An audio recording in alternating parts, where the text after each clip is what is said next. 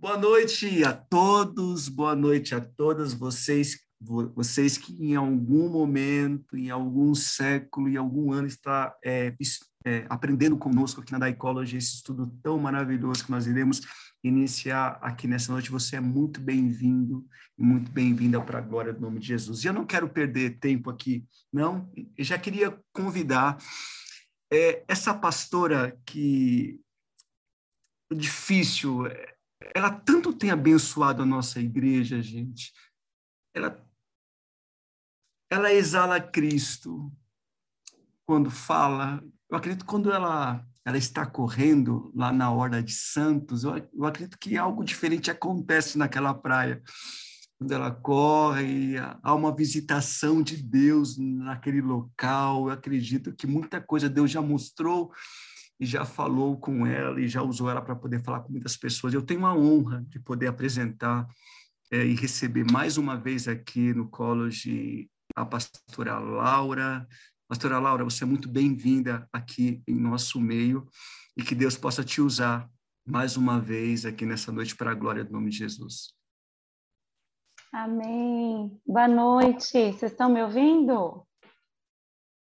Amém, glória a Deus. Pastor, muito obrigada, né? É, Para mim é uma honra. Eu, como eu me sinto, assim, honrada de poder servir, né? Todas as vezes que eu tenho o privilégio de partilhar, eu sempre me lembro de Jesus falando com os discípulos nos momentos finais, quando ele estava na ceia, né? Ele fala assim: Porque eu recebi do Senhor que eu também vos entreguei. Né? E aí eu sempre me lembro, porque eu recebi do Senhor e eu tenho entregado. Então, nada do que eu estou partilhando é meu. Né? Nada do que eu partilho é algo que, que vem de mim, né? vem do Senhor. Né? E eu quero agradecer muito pelo privilégio que vocês estão me dando, né? o espaço de eu poder partilhar. Quero aqui dar um, né, mandar um beijo aqui para pastor Nivaldo, né, companheiro aí de caminhada, pastora Cacá, querida, né, pastor Rodrigo, obrigada. Agradecer a Tayane por esse louvor, não poderia, assim, ter sido mais é, alinhado, né, dois louvores, assim, que falam realmente do desejo do Espírito Santo, e, e Tayane, olha como Deus faz as coisas, né? Ontem eu estava meditando em Romanos 8, aí meu coração já começa a queimar. Eu falo, Deus, o Senhor vai atrapalhar minha aula já no começo, né? A gente prepara um texto, prepara a aula, aí vem a Tayane com louvor, eu falo, não, Senhor, vai mudando tudo, né? Mas eu vou compartilhar rapidinho um versículo, gente de Romanos 8, versículo 18, se você puder abrir. Aliás, quem é meu aluno do college já sabe, Bíblia na mão, caneta na mão, porque com certeza né, nós vamos ser ministrados aí pela palavra muito, né? É claro que eu sempre tenho uma sequência, tenho um slide, tenho algo para compartilhar, mas, gente, nada é mais maravilhoso que a palavra de Deus. E não só a palavra de Deus, mas a palavra de Deus conduzida por um entendimento vindo do Espírito, né? Então, Vamos provar o quão real é a sua presença. Não há nada melhor, não há nada igual, não há que se comparar, né? A presença do Espírito na nossa vida, né? Romanos 8, 18 diz assim: Porque para mim tenho por certo que os sofrimentos do tempo presente não podem ser comparados com a glória a ser revelada em nós. Durante muitos anos eu tive entendimento desse versículo como essa glória ser revelada como algo que é, estava correspondente a Jerusalém celestial, ou a terra prometida, ou a ressurreição.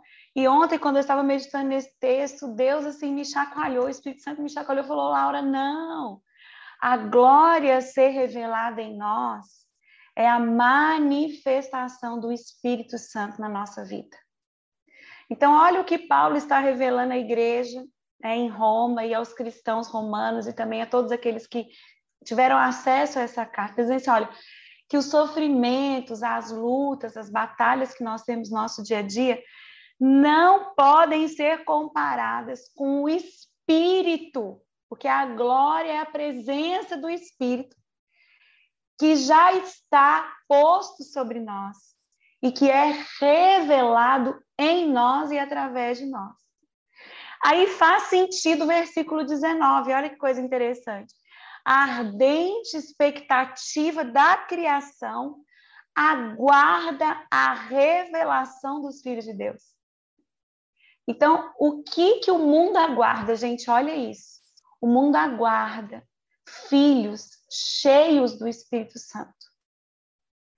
E esse Espírito se movendo através de nós lá fora, no nosso trabalho, na rua, na praia, né? O tempo todo. Então, não se trata de uma glória que está por vir, se trata de uma glória que já foi derramada. E essa glória se chama Espírito Santo de Deus. Não é maravilhoso? Aí eu me reporto aqui a uma fala de Jesus quando ele estava se despedindo, né? Capítulo 14, 15, 16 e 17 de João, capítulo 17 de João, oração sacerdotal.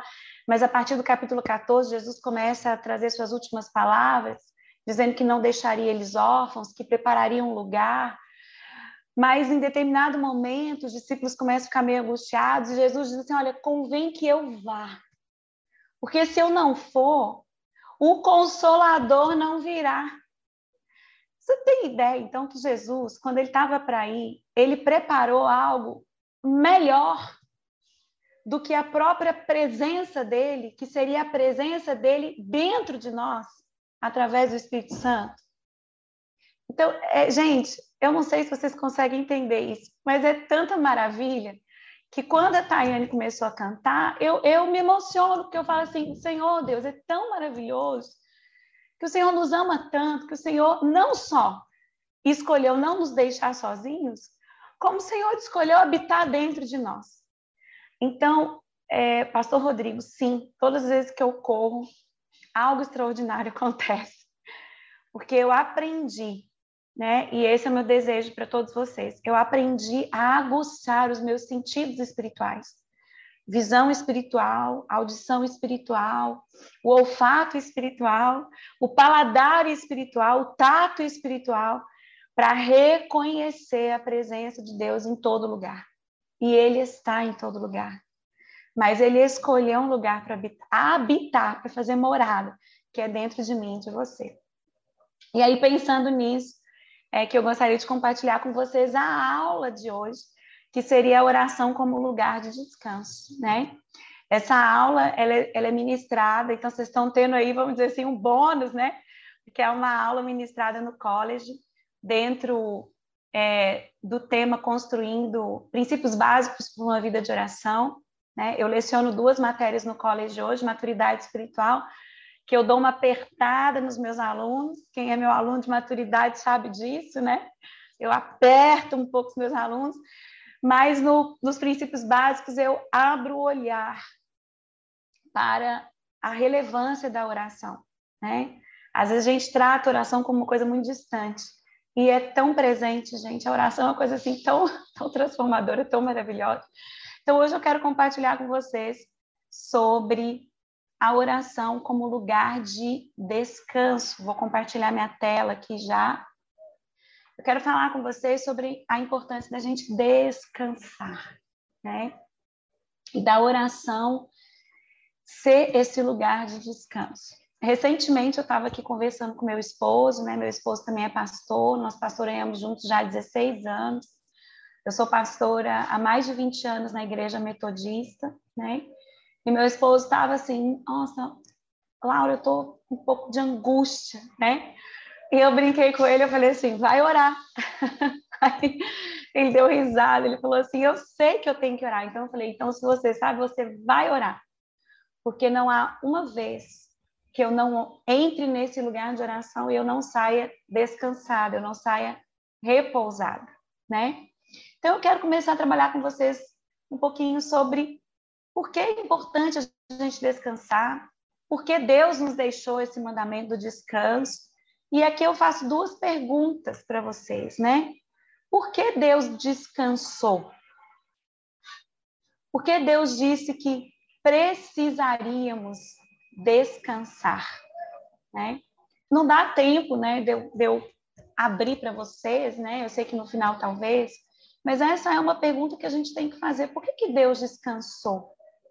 Por que, que Deus disse que nós é, precisaríamos descansar? Não é verdade? Tem um salmo de Davi que diz assim: Não dormita o guarda de Israel. Outros salmos diz que Deus trabalha enquanto nós dormimos.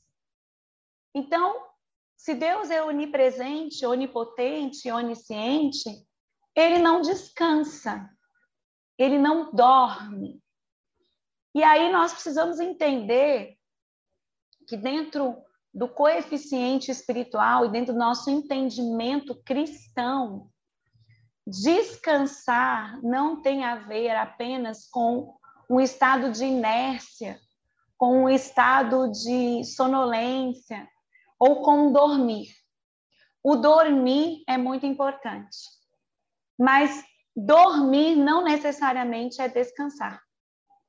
E eu digo isso com toda propriedade, porque hoje existem pessoas que dormem e dormem mal. E mesmo tendo dormido, quando acordam, acordam cansadas, porque o sono foi extremamente é, improdutivo, não entrou naquele sono profundo, ou a mente não consegue desligar e fica pensando. Percebe? Então, não, o descanso que eu quero falar para vocês não quer, não tem a ver apenas com o dormir. Vamos avançar aqui um pouquinho. E eu trouxe uma imagem para vocês, né, que eu gosto muito, né? É, esse aqui é o doutor Masaru Emoto. Né? Ele é um fotógrafo, ele é um escritor japonês, né? ele não é nenhum mestre academicista, mas os anos de experiência dele na fotografia e as muitas viagens dele pelo nosso planeta Terra o levaram a perceber algo interessante, que as moléculas de água reagem à nossa voz, reagem a palavras. E ele, então, por conta própria, começou a fazer experiências com é, aquele aparelho, gente, sumiu da minha cabeça o nome, microscópio. Ele começou a pingar gotículas de água microscópicas e analisar com diversos tipos de microscópios como é que as moléculas de água reagiam às palavras que ele proferia sobre essas gotículas de água. E aqui eu coloquei para vocês, e ele foi fotografando microscopicamente essas moléculas de água. E aqui, então, eu trouxe para vocês apenas três fotos, mas esse estudo é enorme, tem muitas imagens. Hoje, os psicólogos utilizam isso como uma fonte de estudo também. Olha, olha aqui que interessante, né? Quando ele diz a palavra obrigado para uma molécula de água, os cristais moleculares da água criam uma imagem, quase que uma figura, vamos dizer assim, é, cristalizada, né? É, é uma imagem bonita. Olha para você ver aqui. A minha filha, quando viu, falou que era o cristal da Frozen. Parece mesmo, né? Mas olha, olha que lindo, tem simetria, tem forma, tem continuidade, né? Aí ele começou a proferir palavras também desagradáveis, palavras más. Você me desgosta, você é terrível, e à medida que ele proferia essas palavras, vou utilizar malignas, sobre essas gotículas de água, as moléculas de água elas reagiam se desfazendo, se desconfigurando, se espalhando. Olha aqui que coisa interessante, né? Numa, nessa terceira imagem, amor, gratidão. E aí as moléculas novamente reagem de forma artística, de forma linear, construindo uma beleza. Né? Por que, que eu estou dizendo isso para vocês? Porque isso que esse né, cientista esse fotógrafo, esse escritor descobriu, é algo que a palavra de Deus já nos revela. Que a palavra tem poder. E a gente vê isso em Gênesis, quando a palavra de Deus diz: No princípio criou Deus os céus e a terra. A terra, porém, estava sem forma e vazia, era uma massa. E disse Deus: haja luz. E aí vale lembrar que mais de 70% da Terra é composta por água. E vale lembrar que o nosso corpo, o nosso cérebro, aliás, toda a estrutura que existe, que é criada, é preenchida na sua maior parte por água. Então é natural que a natureza, o nosso corpo, a criação reaja à palavra. Percebe? Tiago, no livro, na sua carta, na sua epístola, ele diz que o poder da vida e da morte estão na palavra.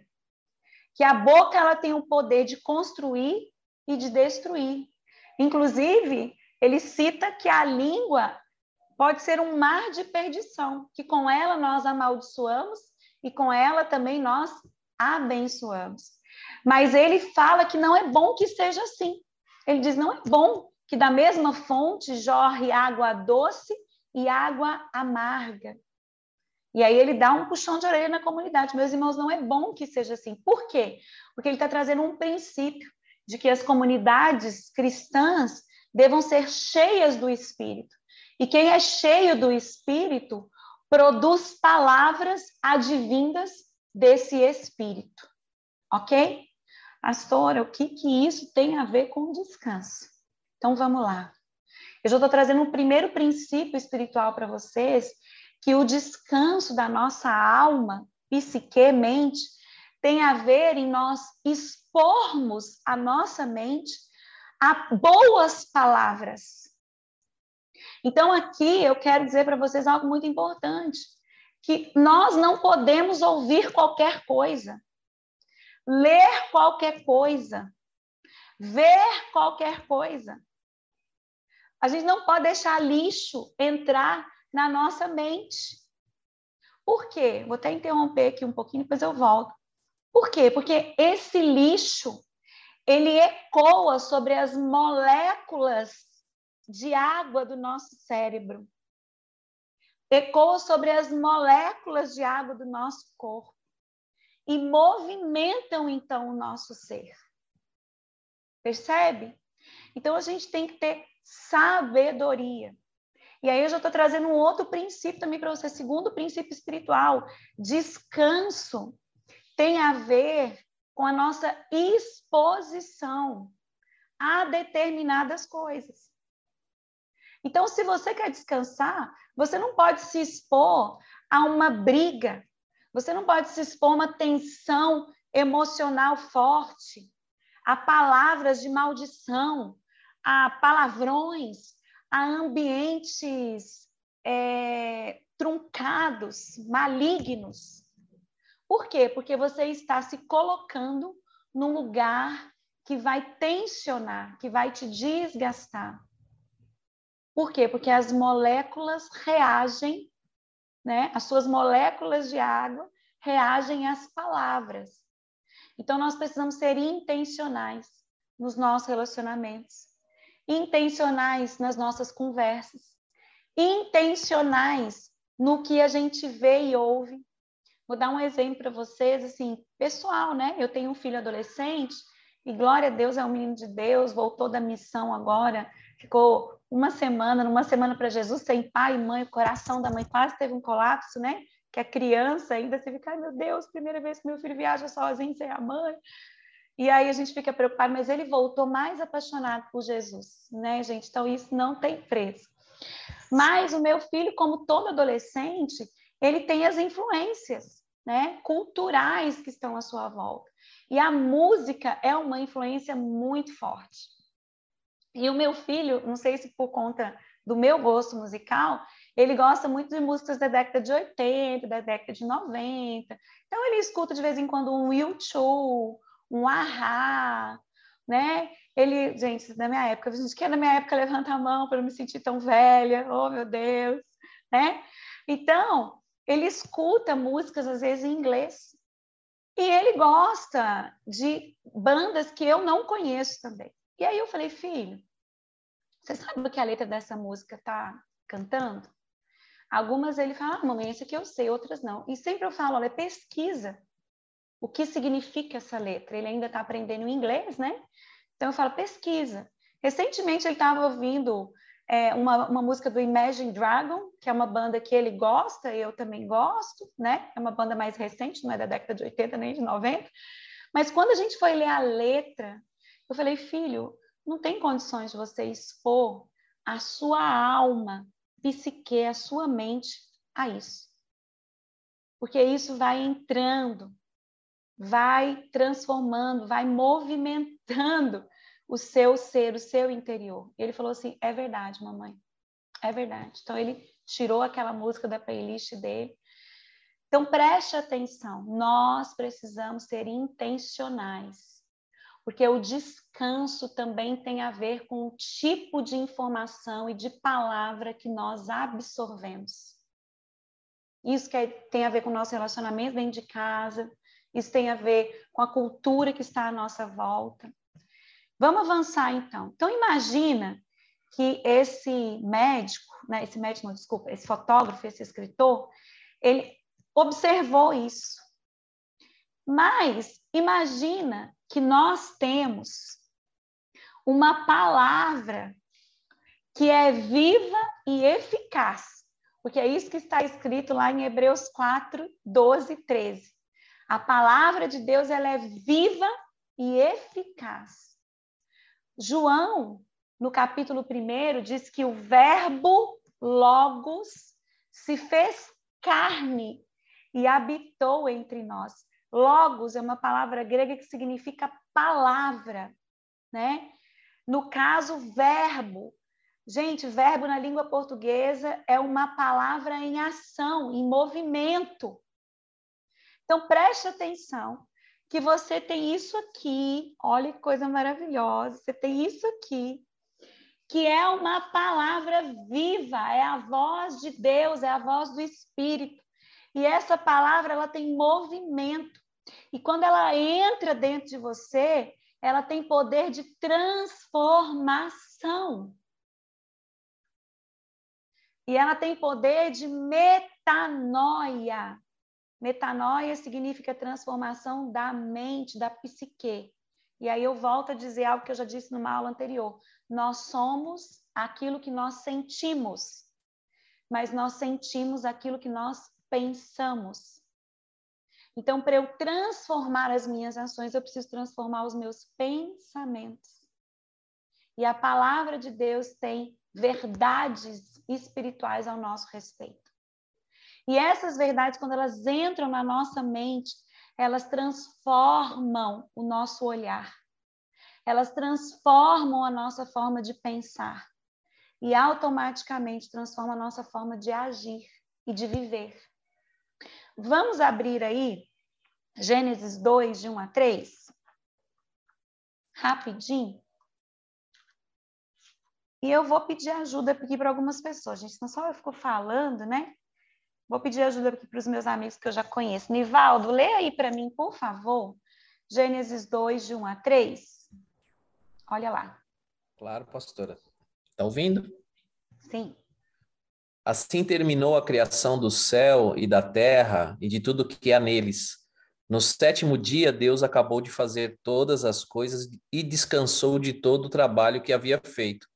Então abençoou o sétimo dia e o separou como um dia sagrado, pois nesse dia ele acabou de fazer todas as coisas e descansou. Gente, mais uma vez, vou voltar à pergunta inicial lá. Deus precisa descansar? Não, ele não precisa descansar. Ele é um ser perfeito, ele é um ser eterno, ele é autossustentável. ele mesmo se alimenta. Não é sensacional isso? Então, por que Deus descansou? porque ele quer nos ensinar princípios, porque ele quer nos deixar um legado, porque ele quer nos revelar algo superior, algo que transcende a nossa natureza humana e que nos conecta com a natureza espiritual, algo que une os padrões do céu aos padrões da terra. Lembrando que quando isso aqui foi escrito, Adão e Eva ainda não haviam pecado.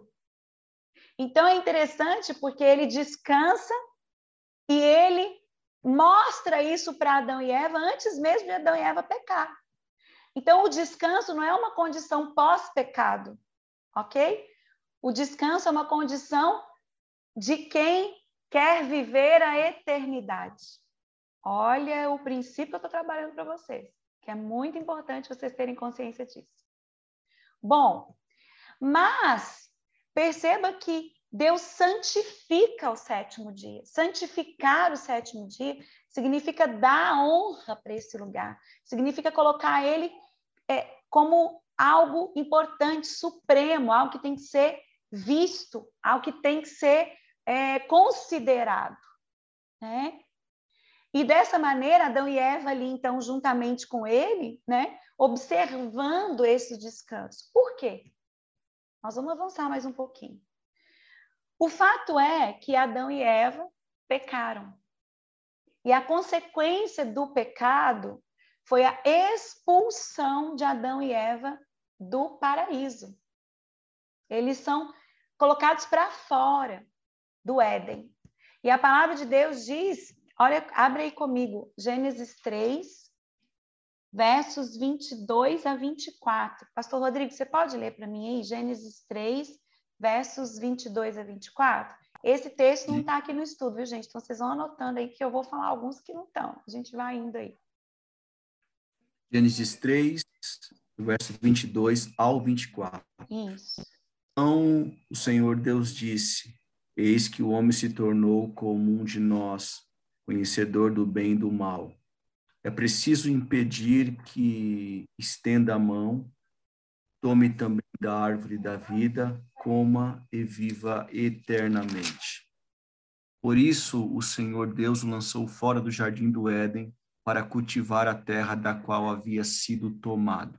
Depois de lançar fora o homem, Deus colocou querubins a leste do jardim do Éden e uma espada flamejante que se movia em todas as direções para guardar o caminho da árvore da vida.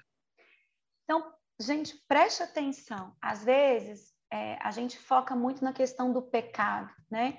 O que, que a queda de Adão e Eva fizeram? Ah, o pecado, pecado. Sim, o pecado é o que trouxe a separação então, a grande consequência do pecado de Adão e Eva foi que eles saíram da presença constante de Deus.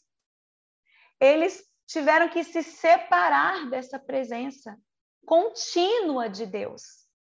E essa presença contínua de Deus fazia com que Adão observasse, Adão e Eva observassem como é que Deus se relacionava com a criação. E eles então perdem a referência de relacionamento.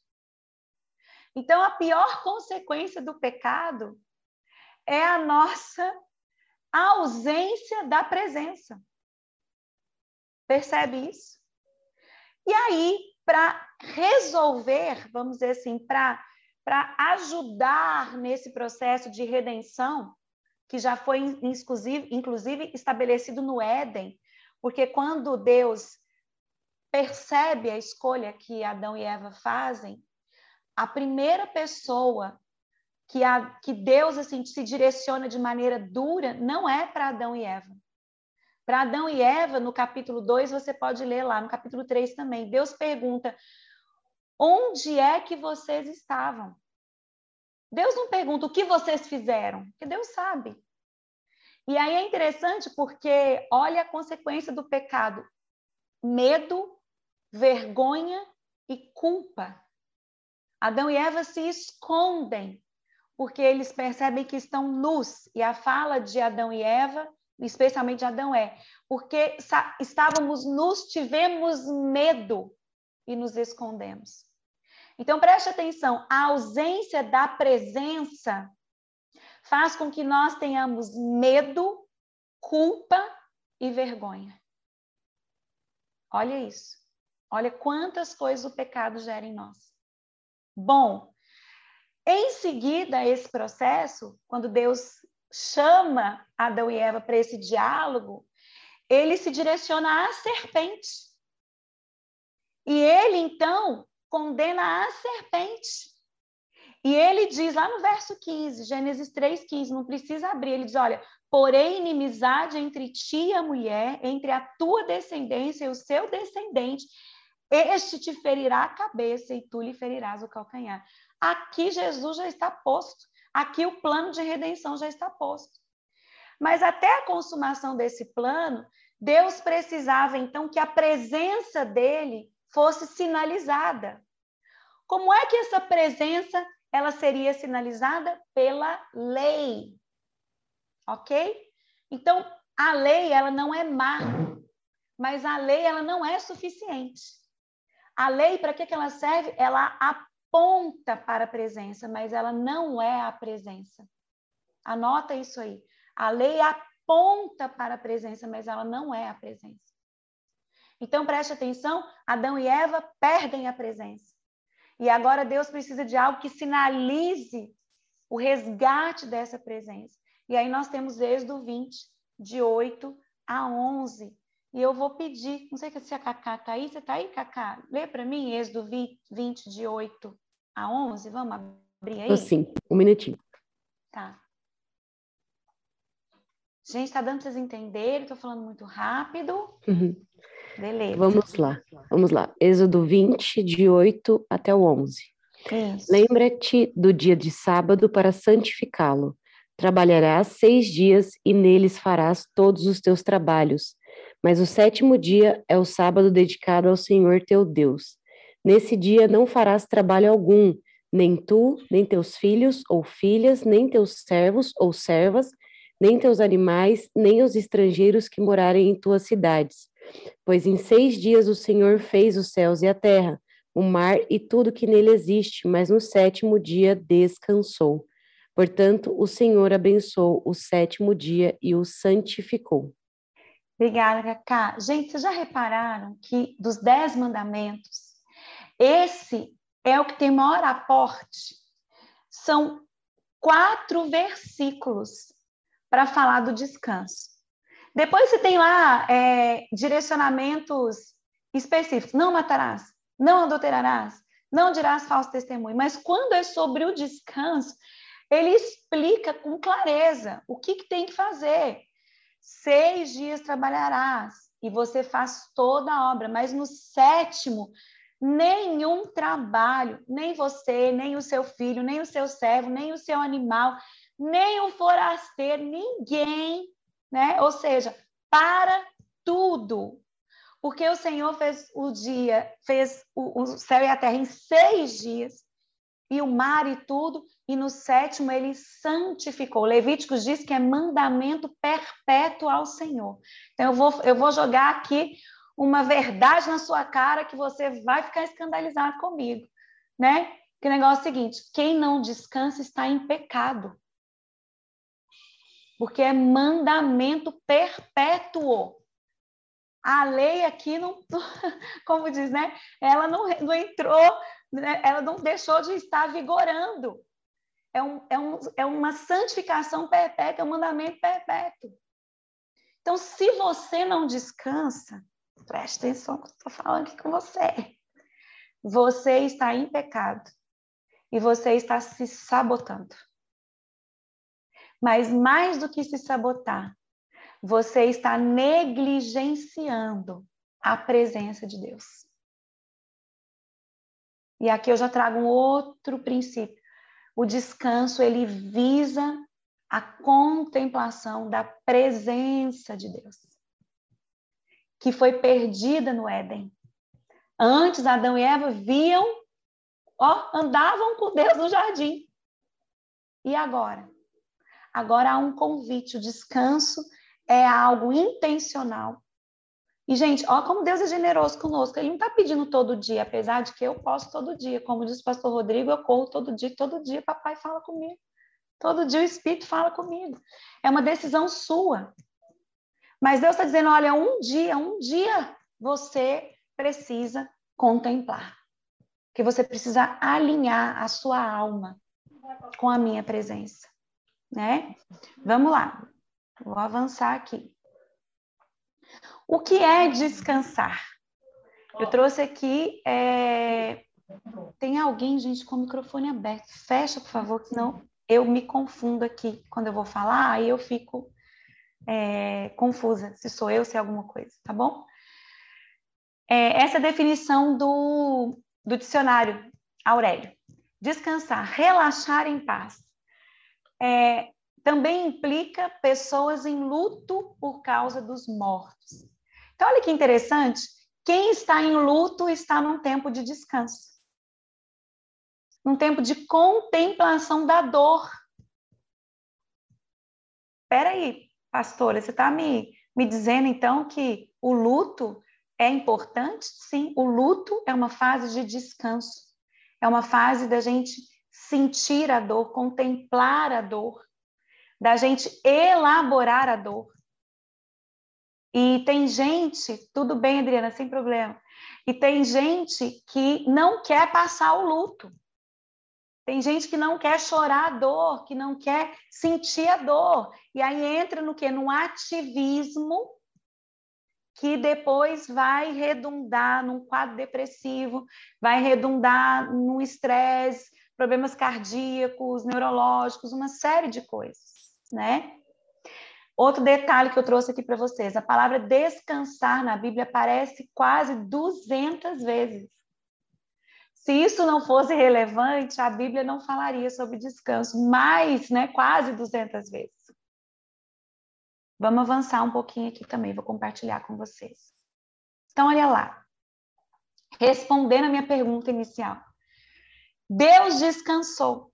Sim, porque o descanso de Deus é diferente do nosso. Olha lá. Quando Deus viu tudo o que tinha criado, seu coração sentiu conforto, satisfação e felicidade. Então, parou toda a sua obra e entrou no descanso. Isso significa que a obra criadora de Deus foi bem sucedida. Este é o significado das palavras descansou de toda a sua obra que criara e fizera.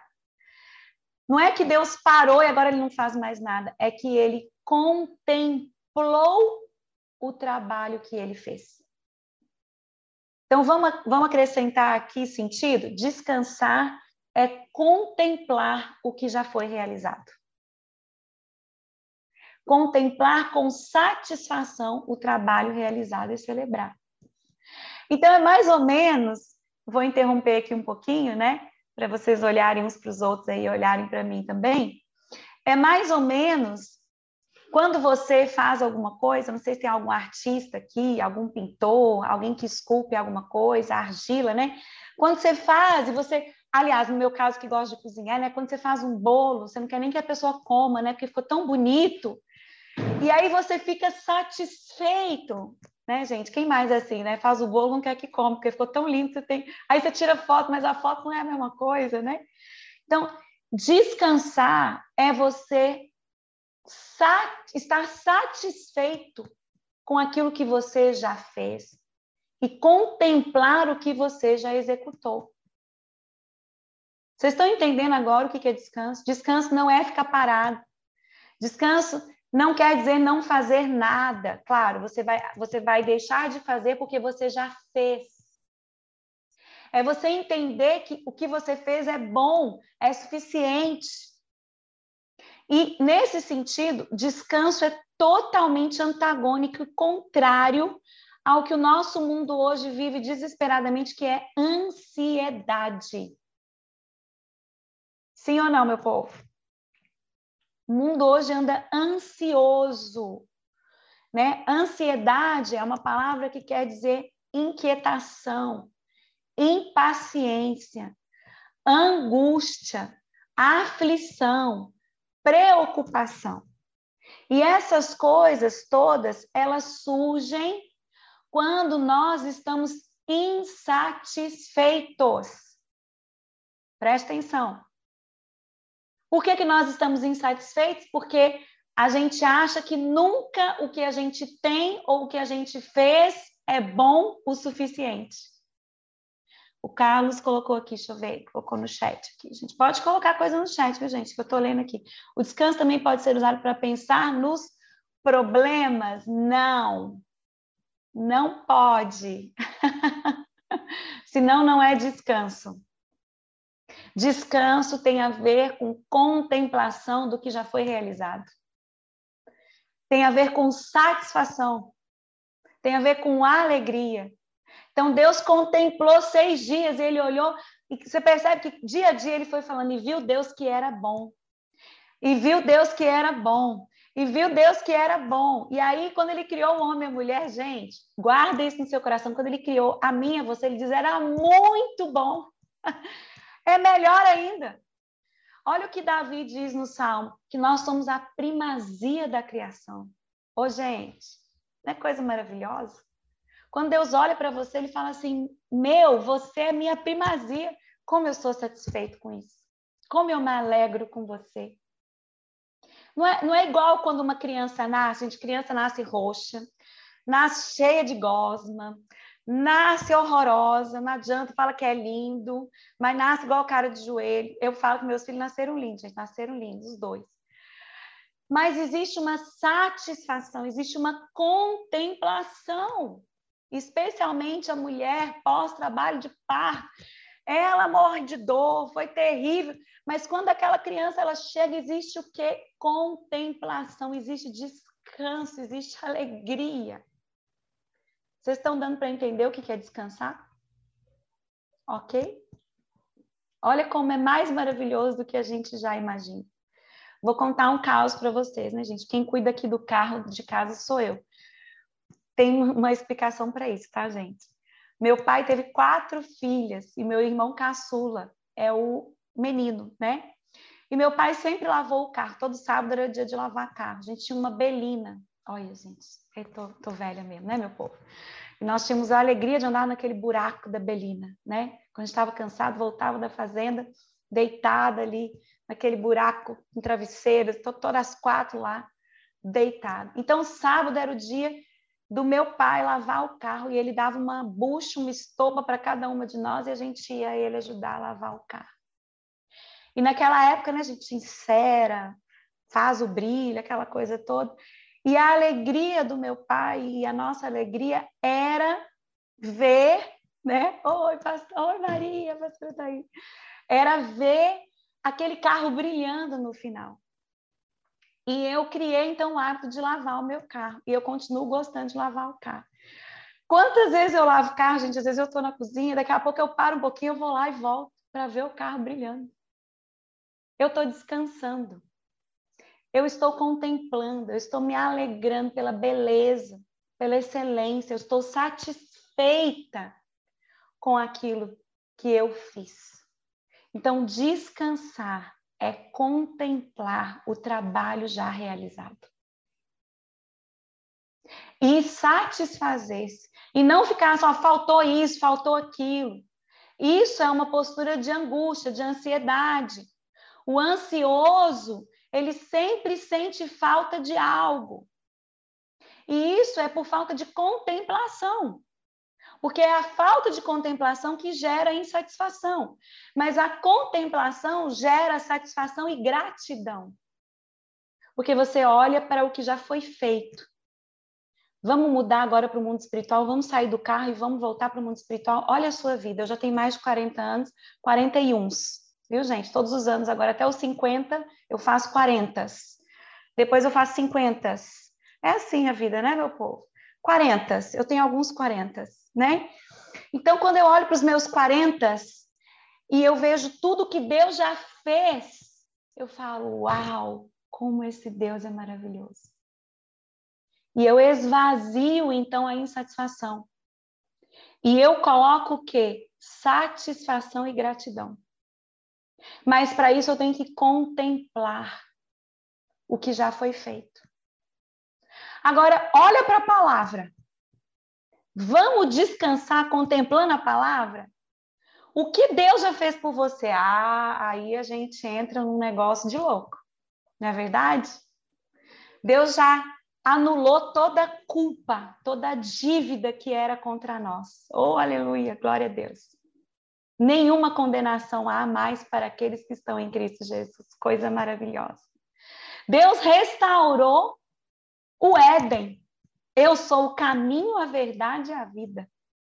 Ele restaura o caminho para a presença. Ele deixa o Espírito que habita em nós. E a palavra de Deus diz em João capítulo 16 que esse Espírito vai nos revelar palavras de Jesus e de Deus Pai. O Espírito vai nos contar o que está ouvindo do Pai e do Filho. Ô, gente, peraí. Opa, vamos contemplar isso aí? Vamos gastar tempo na presença? Não é que vai ser feito, é que já foi feito. Oh, coisa maravilhosa! Vocês estão entendendo a importância do descanso, então? Descanso é olhar não para o que virá, mas para o que já foi realizado. E que, as, e que aponta para aquilo que Deus já preparou. Então, a Nova Jerusalém, gente, olha isso, coisa tremenda. A Nova Jerusalém, ela já existe. Não é que ela vai existir, ela já existe. Ela é uma promessa. Então, eu contemplo o que Deus já fez e eu aguardo com expectativa aquilo que já existe e virá. É certo. É pela fé. Não é maravilhoso isso? Oh, meu Deus, olha, coisa linda. Vamos avançar aqui, gente, senão vocês vão cansar que já são nove, nove. Ai, meu Deus. Pastor, tem mais dez minutinhos aí para acabar? Vocês me aguentam mais dez minutinhos, gente? Então, vamos lá. Olha lá. Qual foi a pior consequência do pecado? Já falei para vocês. A expulsão do Éden. Adão e Eva perderam a vida de descanso. Perderam a vida de contemplação, né? O trabalho de redenção de Deus então começa com o apontamento da lei. A lei ela precisa ser estabelecida para apontar para esse descanso. Só que Levíticos 23, 3 Vamos ler aí? Nivaldo, você lê para mim de novo, Levíticos 23, 3. Olha lá. Vocês têm seis dias para trabalhar, mas o sétimo dia é o dia sagrado de descanso, quando todos deverão se reunir para adorar a Deus. Não façam nenhum trabalho nesse dia. Em todos os lugares onde os israelitas morarem, o sábado é um dia dedicado a Deus, o Senhor. Isso. Eu gostei da versão do Nivaldo que fala que é um dia para adorar. Na versão Ferreira de Almeida, é, revista e atualizada, diz assim: descanso solene, santa convocação. E em toda santa convocação havia o quê? Sacrifício, adoração. Então, descansar, olha aqui, gente, coisa linda. Descansar é ofertar adoração a Deus. E quer oferta maior a Deus do que gratidão? Nós sermos gratos por aquilo que ele já fez. A gente acha que descansar é trabalhar. Não! Descansar é ofertar gratidão. É sermos gratos em nosso coração. É adoração. É contemplação. Então, eu vou dar coisas práticas para vocês. Como é que eu descanso? Tendo um dia em família, passeando no parque, lendo um bom livro, cantando uma boa música, comendo uma boa comida ao redor da mesa, celebrando a presença, rindo alto, jogando joguinho com a família, fazendo um esporte em família, se relacionando com a criação, isso é descansar. Descansar não é parar, descansar não é dormir, descansar é contemplar e se relacionar com gratidão com aquilo que você já possui. você já tem. Não te falta nada.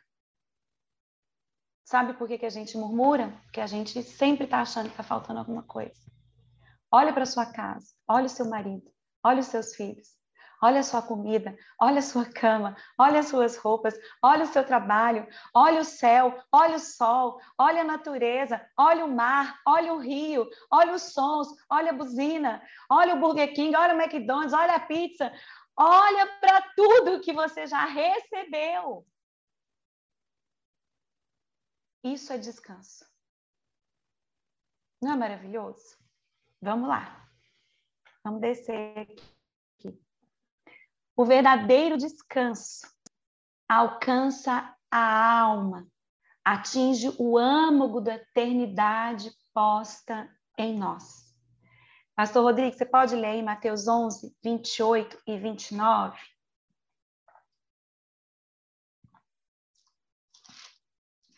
Agora, pastora, eu preguei, último domingo em, em São Bernardo, eu preguei esse texto. Uau, que demais.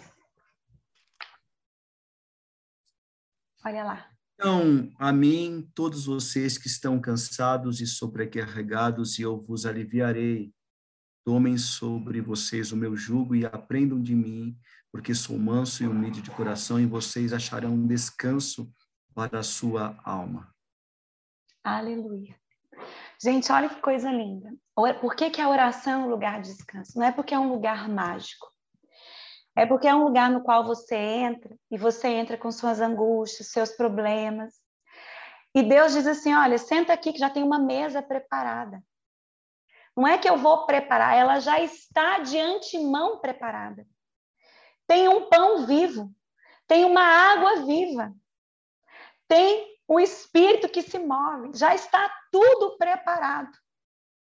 Então, quando você entra nesse lugar, Deus fala assim: olha, deixa aqui, deixa aqui a sua angústia, deixa aqui a sua preocupação e sirva-se do que eu já preparei para você. Não é uma troca maravilhosa? Por isso que o lugar de oração é um lugar de descanso. Porque nós temos como diz, né? Nós temos uma mesa espiritual preparada para nós. Olha o que a palavra de Deus diz: que o Espírito intercede por nós com gemidos inexprimíveis.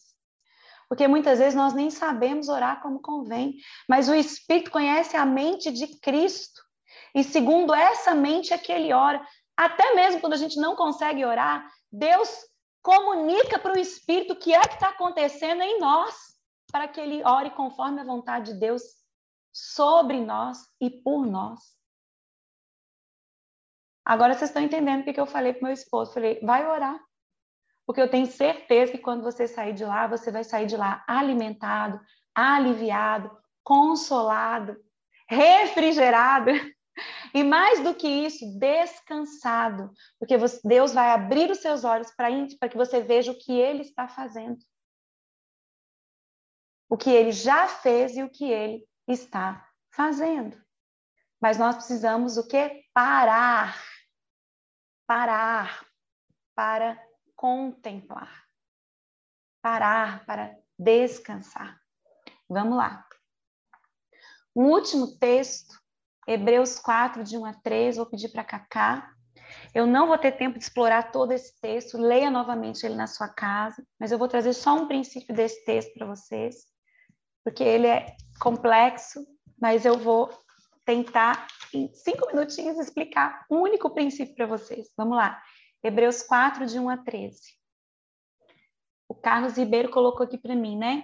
Então, em oração, agradeço e minhas angústias deixo na, nas mãos do Pai. Exatamente.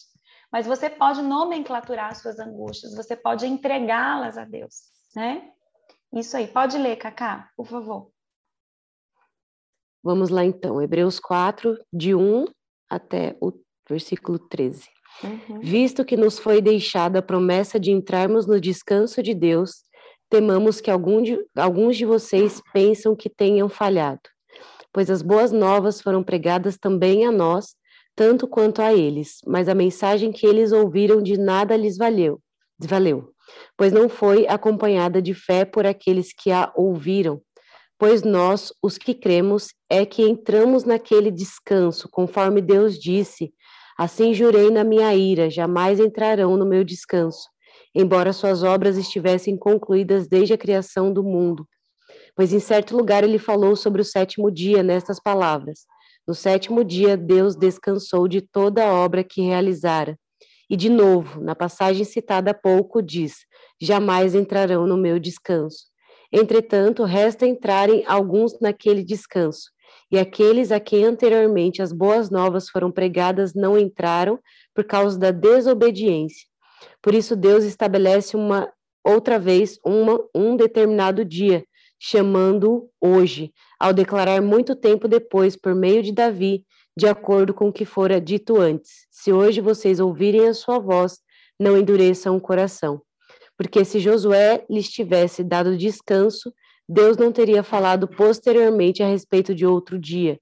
Assim, ainda resta um descanso sabático para o povo de Deus, pois todo aquele que entra no descanso de Deus também descansa das suas obras, como Deus descansou das suas.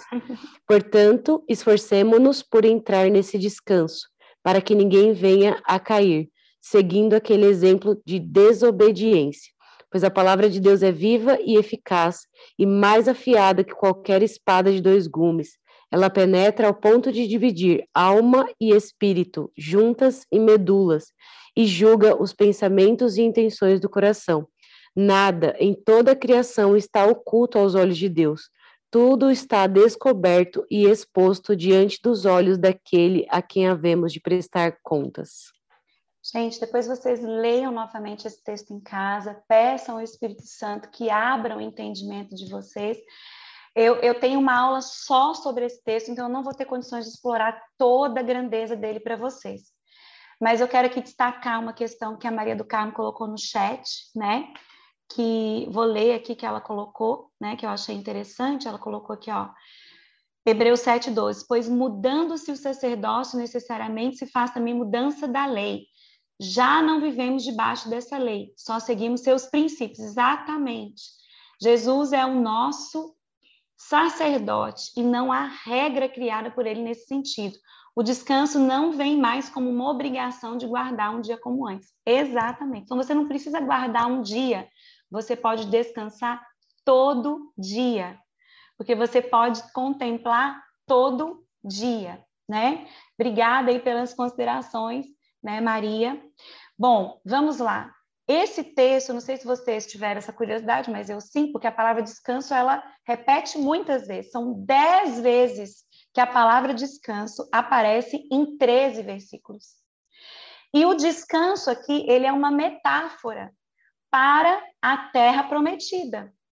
Porque o autor de Hebreus, que no caso eu creio ser Paulo, apesar de haver divergências teológicas sobre isso, eu não vou entrar no mérito teológico da questão, né? Mas vamos ficar com Paulo aqui, né? Pode ser Barnabé, pode ser Apolo, tem muitas possibilidades, mas vamos ficar com a crença de que seja Paulo o autor de Hebreus. Ele então está se referindo ao povo no deserto que não creu na terra prometida.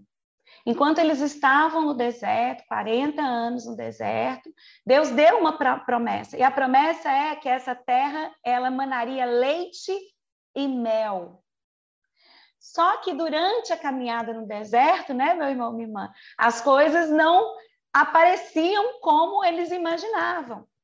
E por conta da incredulidade de uma geração, e aqui o texto diz que eles não, por causa da falta de fé deles, eles não entraram nesse descanso. Eles não entraram nessa terra prometida. E vale lembrar que uma geração inteira morreu no deserto e que uma nova geração entra nessa terra prometida. Quando o autor de Hebreus está comparando a terra prometida com o último descanso, olha isso. Ele está querendo dizer algo que é extremamente espiritual, dizendo assim, olha, a terra prometida, ela é, na verdade, uma sinalização da nova Jerusalém. A terra prometida, ela é a manifestação terrena do que nos espera no céu. O que nos espera no céu? Leite e mel. presença, fartura, abundância, prosperidade. Mas para eu desfrutar, eu tenho que contemplar a presença no caminho. No caminho. E vamos lembrar, a presença não estava lá, não tinha uma nuvem que durante o dia manifestava a presença de Deus, não tinha uma bola de fogo que era a presença, futuramente depois não tinha o tabernáculo, não tinha uma arca, né? Ou seja, Deus sempre deixou sinais da sua presença, para que essa presença pudesse conduzir o povo até o descanso final. Quando é que eu não desfruto do descanso? Quando eu negligencio a presença. Quando eu negligencio a oração, quando eu negligencio meu relacionamento com a palavra, esta palavra que é a presença. Presença na corrida, presença no banheiro, presença no trabalho, presença na família. Presença.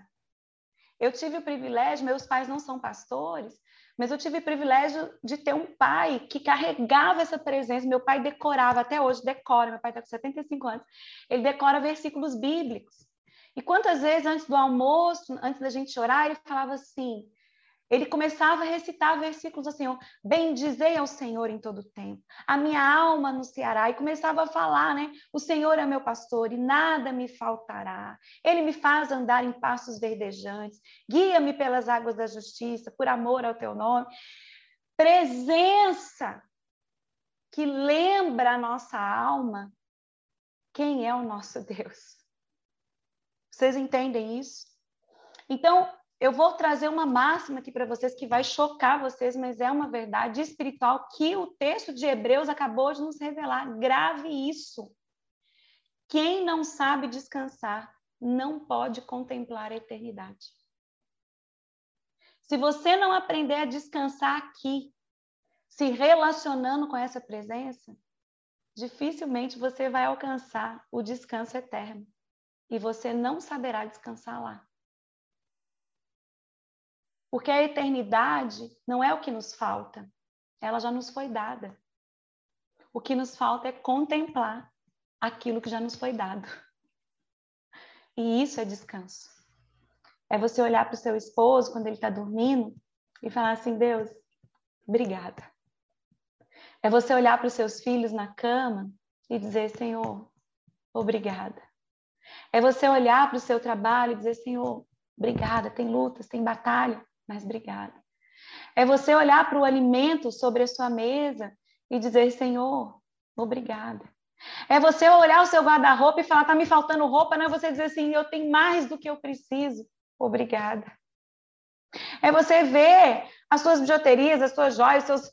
tudo que você tem, meu irmão. Tudo, seus amigos, a sua igreja, seu lugar de adoração, a própria palavra, a própria Bíblia. E falar assim, Senhor, obrigada. Obrigada.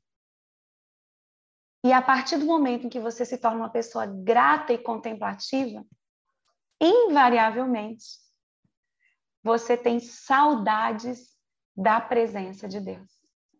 Eu falo isso para os meus alunos, eu falo, eu tenho saudade de orar.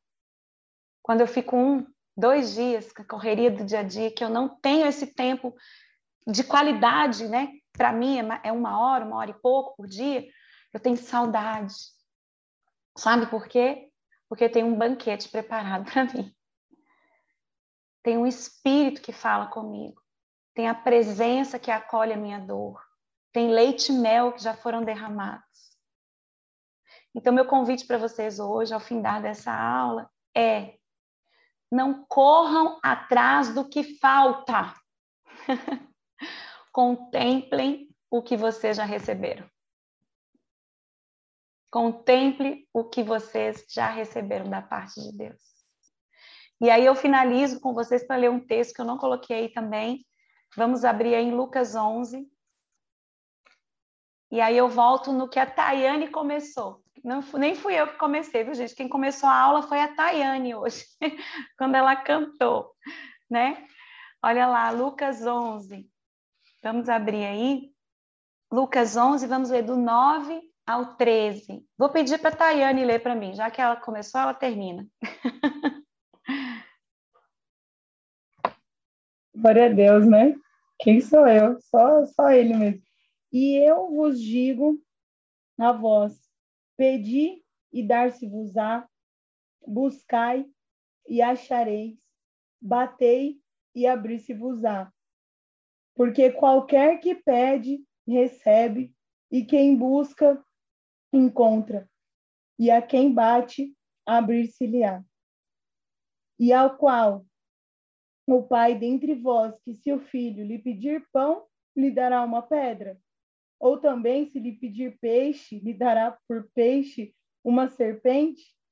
Ou também, se lhe pedir um ovo, lhe dará um escorpião? Pois se vós, sendo maus, sabeis dar boas dádivas aos vossos filhos, quanto mais dará o Pai Celestial, o Espírito Santo, àqueles que, é, que lhes pediram. Glória a Deus. Ô, gente, Deus sabe do que a gente precisa. E ele pode, ele diz para você, peça. Peça o pão, peça o ovo, peça a roupa, peça a casa, peça o carro novo, peça o trabalho. Ele não está dizendo para você não pedir essas coisas. Por quê? Porque ele é bom e ele sabe que a gente precisa dessas coisas. Mas o espírito é uma escolha, é um desejo. Você entende? As pessoas podem viver sem o Espírito Santo? Podem. Podem. Tem muita gente vivendo sem o Espírito Santo por aí. Mas só quem tem o Espírito é que tem tudo. Não falta nada. Porque tem o quê? Completude. Completude. Então, eu gosto da frase do pastor Rodrigo Soeiro e da música dele. Eu sempre cito quando eu estou dando essa aula, né? O melhor de Deus já veio e ele habitou entre nós. Pastor Rodrigo Soeiro tem que inventar a segunda música agora.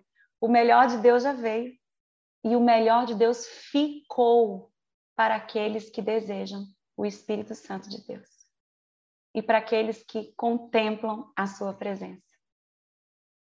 Então, eu termino essa aula dizendo para vocês que a gente tem que desejar a presença. E a presença de Deus posta em nós é o Espírito Santo.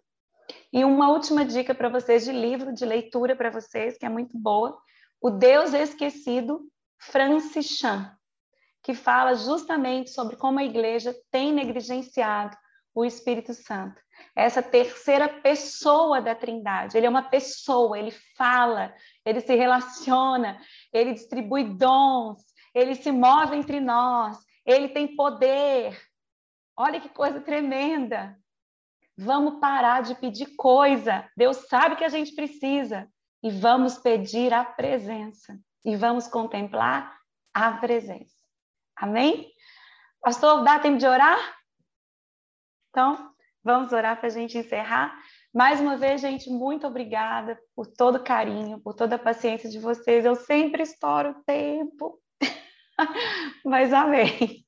Um dia eu vou aprender a dar aula no horário certo. Aleluia. Vamos orar. Senhor, muito obrigada pela tua presença. Esse é o bem mais desejável, amado das nossas almas. Por isso que o salmista diz: Um dia nos teus atos vale mais do que mil. Como a corça suspira, deseja pelas águas, a ti, por ti, Senhor, suspira a nossa alma. Deus, esse é o meu desejo, eu sei que é o de muitos que estão aqui conosco nessa noite. Então, ajuda-nos a descansar, ajuda-nos a contemplar, Assim como o Senhor contemplou o que o Senhor fez e disse que era bom, muito bom, e simplesmente celebrou o que já tinha sido feito, que nós também possamos celebrar o que o Senhor já fez e que o Senhor nos deu condições de fazer. Em nome de Jesus, nessa noite, que haja cura de pessoas que estão com ansiedade. Em nome de Jesus, que haja cura nessa noite de pessoas que estão com insônia. Em nome de Jesus, que haja cura de pessoas que estão passando por processos depressivos, Senhor. Transforma a nossa mentalidade. E lembra-nos que o Senhor é o nosso Pai e que tem alegria em dar coisas boas a nós que somos seus filhos. E que o Senhor sabe do que nós temos necessidade antes mesmo de que nós peçamos. E é por isso que o Senhor nos ensinou a orar: o pão nosso de cada dia nos dá hoje. Então, obrigada, Senhor, pelo pão que nós comemos. Obrigada pela cama que já já vamos deitar. Obrigada pelo chuveiro no qual nós tomamos banho. Obrigada por essa igreja maravilhosa que nós temos. Obrigada pelos pastores e pastoras que o Senhor tem colocado sobre nós para nos pastorear. Obrigada, Deus, pela vida do pastor Rodrigo Soeiro, que tem colocado em prática esse descanso, a celebração da família, a comunhão com os irmãos das nações.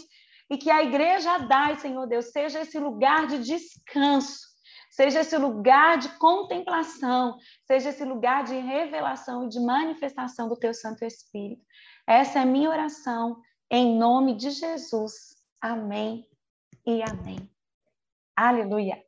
Obrigada, pastor.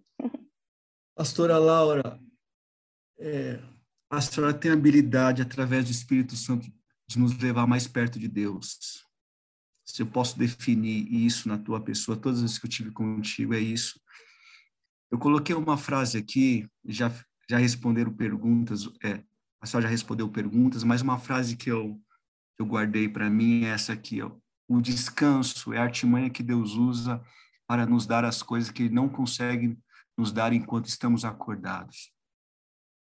Nós estamos numa sociedade muito ansiosa e eu escrevi aqui, dentro do que a senhora falou, é, que o nosso dia, ela, nosso dia começa quando a gente vai dormir. E quando a gente dorme mal, nosso dia é péssimo, porque a gente não sabe descansar. A gente dorme mal, carregado de coisa. É, eu não sei se vocês já tiveram a experiência, Deus me trouxe à memória isso, de você orar à noite por algo que você precisa resolver no outro dia. E aí, quando você acorda, sabe aquele insight do Espírito Santo? Fala, é isso. Quem fez isso, gente? Quando você descansou, Deus realizou. O Salmo 127, 2, se não me engano, diz que Deus, ele dá. Deus, ele trabalha enquanto a gente descansa. Então, que a gente possa, de tudo isso que eu, que eu aprendi aqui, a gente possa é, nos alimentar de algo bom, isso vai trazer descanso. Se nós nos alimentarmos de algo mal, isso traz sobrepeso, traz fardo, traz é, síndrome de burnout, ansiedade. Então, quando a gente, é, segundo aquelas fotos, a má é, alimentação, a má palavra, ela desfigura. E quando a gente está revestido de uma boa palavra, porque a boca fala o coração está cheio. Se aquilo que a gente se alimenta, se aquilo que a gente fala vem de Deus, vai configurar uma boa imagem dele em nós. Do contrário, vai desfigurar. Vamos perder a imagem dele. É só apenas um comentário de tudo aquilo que nós ouvimos hoje. Muito obrigado, pastora. Mais algo a acrescentar aí, pastora? É isso. Não, gente, só descansem, viu? E Santos é logo ali, viu? Quando vocês quiserem vir passear um pouquinho, venham para Santos, corram na orla, pisem na areia, entrem na água do mar, Deixa o Espírito falar com vocês pela natureza. Mas aí em São Paulo também dá para fazer isso, viu, gente? Morei muitos anos aí, dá para você contemplar a criação neste lugar também. Não só a criação, mas as pessoas e tudo aquilo que Deus já nos deu, viu? Obrigada, pastor. Obrigada, assim, é uma honra para mim estar com vocês. Eu que agradeço. É, Tayane, muito obrigado. Muito obrigado por hoje, Thay irmãos e irmãs que estão aqui, vocês sejam da DAI ou de outra comunidade ou de outra religião, da onde quer, vocês são todos bem-vindos e bem-vindas aqui. Que Deus abençoe. Descansem, gente. Por favor, tenham sono dos justos, é, do justo agora, que você possa descansar, porque enquanto você descansa, Deus está trabalhando ao nosso favor. Quando nós é, iremos acordar amanhã, por favor, não atrapalhe aquilo que Deus já fez tá bom? Você vai dormir, Deus vai trabalhar. Então, quando você acordar, Já fale com Deus no Senhor, porque o Senhor realizou, eu não quero atrapalhar os seus feitos, não, em nome de Jesus. Amém? Bom descanso para todos. Vou fazer uma oração aqui e encerrar em nome de Jesus. Pai, muito obrigado por tudo aquilo que ouvimos.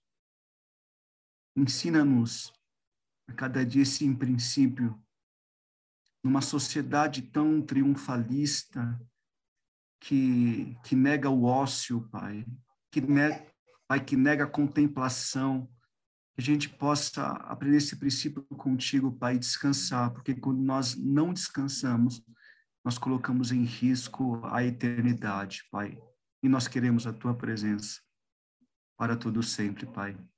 Ora, Papai, pela vida da pastora Laura, pela tua família, pelo teu ministério, pela tua vida, Pai, que a tua mão continue estendida sobre a vida dela e dos seus, ao deitar, ao levantar, ao sair, ao retornar, Pai, onde quer que ela esteja, Pai, que a tua mão esteja estendida. E ora, Papai, pela nossa comunidade de fé, pela DAIA, todos os irmãos e irmãs, pai, que nós, ao término desta noite, a gente possa, mais uma vez, Papai, estar mais próximo do Senhor e da tua presença, em nome de Jesus. Amém, amém. Que o grande amor de Deus, o Pai, que a graça do nosso Senhor Jesus Cristo, Filho, e as doces e ricas consolações do Espírito Santo sejam com todos, todos digam amém. Pastora Laura, mais uma vez, obrigado, tá? E todos presentes. Um beijo para vocês, que Deus abençoe.